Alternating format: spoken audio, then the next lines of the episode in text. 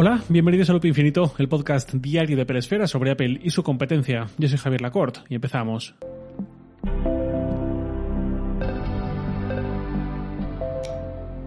El evento de la semana pasada nos dejó, entre otras cosas, un nuevo modelo de Mac en la familia, algo que no ocurre a menudo ni mucho menos. Creo que desde 2008 que no veíamos un nuevo componente como tal con el MacBook Air.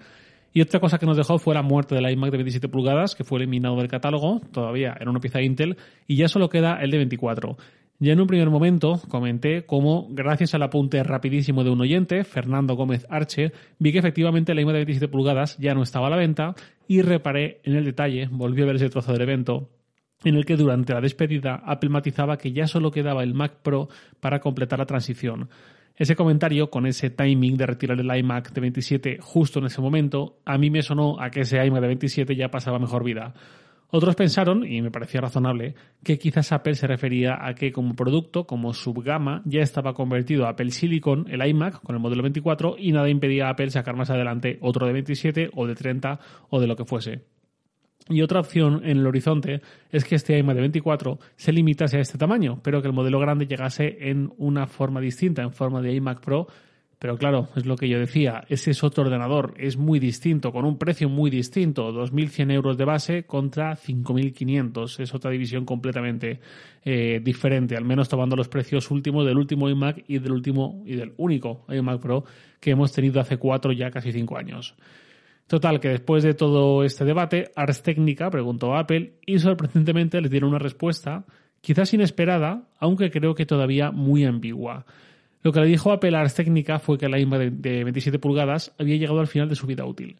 Esto es fácilmente interpretable como la confirmación de la muerte de este modelo, pero claro, una de las cosas que esperábamos del nuevo iMac grande era que creciese y como Apple fue un poco ambigua con esa respuesta, pues nada le impide sacar el de 30 pulgadas y decir yo me refería al de 27.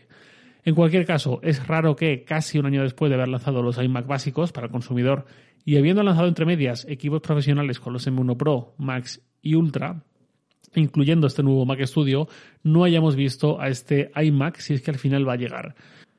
Yo me inclinaría a pensar porque no, porque no va a llegar, porque el único all-in-one que ver presente va a ser el iMac de 24 pulgadas, al menos a medio plazo, pero quién sabe, no pretendo tampoco sentar cátedra con esto ni mucho menos. La cuestión es que el panorama actual del Mac de escritorio ha quedado un poco raro. Me explico, imaginad que tengo claro que quiero un Mac y quiero que sea de escritorio. Lógicamente sé cómo está el tema con Apple Silicon y de ninguna forma me planteo un Intel. Entonces entro a la web de Apple o voy a un Apple Store y ¿qué opciones tengo ahora mismo? Uno, Mac Mini con el chip M1, precio base 800 euros, redondeado un poco como siempre. 2. iMac de 24 pulgadas, chip M1, precio base unos 1.500 euros. Y 3. Mac Studio, chip M1 Max, precio base 2.300 euros. Y si lo quieres con el M1 Ultra, precio base 4.600 euros, el doble. De estos tres modelos, el único precio real, digamos, final, es el del iMac porque es el único que te lo llevas a casa y tienes todo para usarlo. En los otros dos necesitas al menos monitor y periféricos, pero bueno, por tener un punto de partida. Entonces, 800 euros, 1.500 euros, 2.300 euros, 4.600 euros. Recordemos que los precios reales serían superiores, salvo para el caso del iMac. No vamos a irnos al nuevo Studio Display, sino algo más mundano para tener al menos referencias realistas. Voy a sumar todos estos precios. 200 euros por el ratón y teclado de Apple y 400 euros aproximados por un monitor eh, que no sea el Studio Display, como decía. Los precios de ese kit completo en los que les falta esos periféricos ya serían Mac Mini base M1, 1.400 euros iMac M1 1.500 euros, Mac Studio M1 Max 2.900 euros y Mac Studio M1 Ultra 5.200 euros. Creo que así se entiende mejor por dónde voy. Hay una diferencia de casi el 100% entre un Mac Mini equipado con periféricos o un iMac básico, más o menos, y el Mac Studio más básico equipado con periféricos también, que ya rozaría los 3.000 euros. Hay muchísimo espacio intermedio para un ordenador que sea más que un M1, pero menos que un M1 Max. Es como de la canción, más que un amigo, menos que un amor, pues algo así. Y eso es ni más ni menos que un ordenador de entre 1.500 y 2.900 euros, es decir, unos 2.000, 2.300, con un M1 Pro en su interior, que es un chip que tiene los MacBook Pro, pero que no ha aparecido hasta la fecha en ningún equipo de escritorio. Y eso es un poco raro, porque ya digo, cuando miro las configuraciones, las potencias y los precios, ves enseguida que hay un hueco muy grande en el esquema actual de la familia Mac que está por rellenar. un iMac grande con un M1 Pro y luego ya finalmente un M1 Max, pero fijarlo con un M1 Pro como punto de partida a un precio similar al del MacBook Pro de 14 pulgadas, pues no me parecería nada extraño e incluso me parecería muy conveniente. El Mac Studio viene a hacer de puente entre quien necesita más que un iMac, pero no le hace falta irse a un Mac Pro el día de mañana. Ocupa un hueco muy interesante que puede ser muy aprovechable por fotógrafos profesionales, por editores de vídeo de un perfil más youtuber, digamos, sin tener que irnos a gente de la industria del cine. Hay muchos entornos donde un Mac Studio es interesante. Pero para este perfil que a veces llamamos prosumer, de usuario un poco pro, un iMac grande suele ser muy bueno por sus capacidades, por su durabilidad.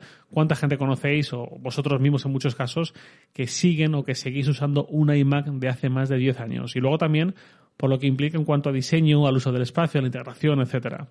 No tengo nada claro que al final vayamos a verlo llegar, pero yo lo he hecho mucho de menos, y ya no por nostalgia ni por el mesianismo de un equipo muy icónico, sino porque no hay equipo de sobremesa con un M1 Pro.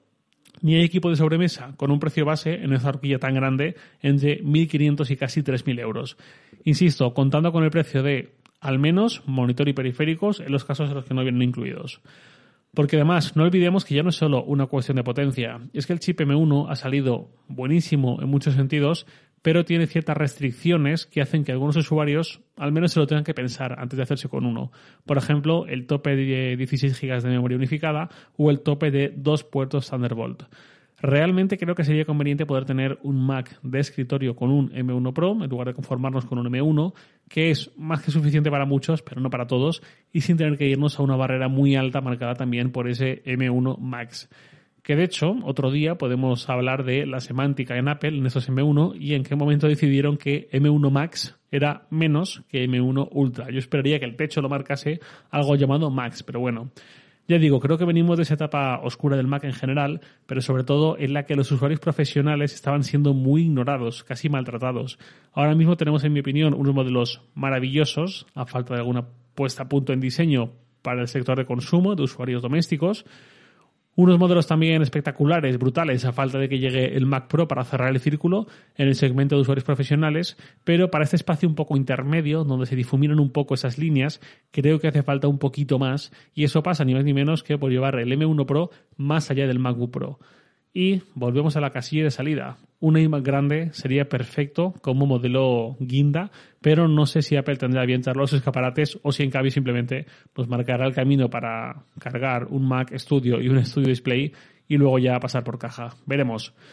Voy cerrando el episodio de hoy con la pregunta, o más bien comentario de un oyente. Este oyente es Esteban Zamora, arroba Esteban Zamora DI en Twitter que me dice lo siguiente. Buenas Javier, te dejo este tweet que te puede ser interesante para Loop Infinito sobre el tema de compra de software y servicios de suscripciones. El chico es un diseñador ruso y por el conflicto entre Adobe y Affinity ya no ofrece ahí sus servicios, ofrecen ahí sus servicios y no pueden utilizar sus herramientas. En el caso de haber pagado una licencia en el caso de Affinity, si está comprada desde la App Store y habiendo sido pagada, no la puede descargar ni utilizar. Él tuvo suerte y la compró directamente por la web de Affinity, otro clavo más para la Mac App Store. Pues muchas gracias por el aporte, Esteban. Es un tema interesante. El hilo del diseñador ruso al que se refiere, el usuario es Derivanov, es un hilo en el que explica cómo el software de Affinity, una aplicación de diseño, dejó de estar disponible en la App Store de la, de la Federación Rusa y que él entiende el contexto y por qué ocurren estas cosas y quién es el culpable, pero comenta que al final es el usuario final quien se queda tirado y todo esto. No voy a entrar en el tema de las sanciones a Rusia y todo esto, no creo que sea el lugar, pero lo que comenta Esteban y el hilo de este hombre tiene un buen punto tecnológico y sobre lo que ocurre con las compras de software vía tienda, vía ente centralizado, como la App Store, cuando un desarrollador, por el motivo que sea, porque quiere, porque lo obligan, decide abandonar la App Store y retirar su aplicación y tú te quedas sin poder volver a descargarla. Pero esto no es nuevo y no son solo desventajas tampoco. Quiero decir, yo entiendo que la situación de alguien que ha pagado por un software encima para uso profesional, que seguramente depende de ello su sustento, y de repente no puede acceder a él o si cambia de equipo no puede bajarla de nuevo, yo entiendo que es una faena, pero son un poco las reglas de la App Store, o mejor dicho, su funcionamiento inherente. Tiene desventajas como esta, pero también tiene ventajas como que no dependemos de un CD o de un archivo de software concreto, o un número de licencia, cosas que si lo perdemos o si el CD en su momento se rompió o lo que sea, ahí sí que nos quedaríamos seguramente sin forma de hacernos con esa aplicación más que volviendo a pagar por ella desde cero. Eh, y nos quedaríamos pues eso, sin nada de nada en muchos casos. Y esto pasa más en entornos, por ejemplo, en la iTunes Store podemos comprar una película, pero en el momento en que por lo que sea desaparece del catálogo, porque Apple se ha quedado sin los derechos para ofrecerla en alquiler y en venta, en ese momento ya no podemos volver a descargarla para verla. Entonces funciona como una especie de alquiler indefinido de muy larga duración a priori, pero no tenemos algo físico con nosotros ni una garantía de que cuando algo ocurra nadie nos va a proporcionar un reemplazo.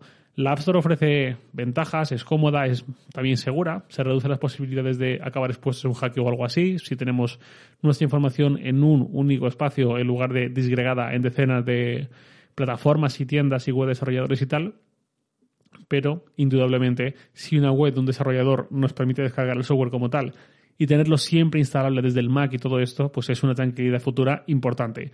No creo que haya una solución universal y todo tiene pros y contras y sobre todo depende de qué forma ofrezca el desarrollador esta compra, con qué formato, con qué garantía temporal, con qué opciones de respaldo, todo esto.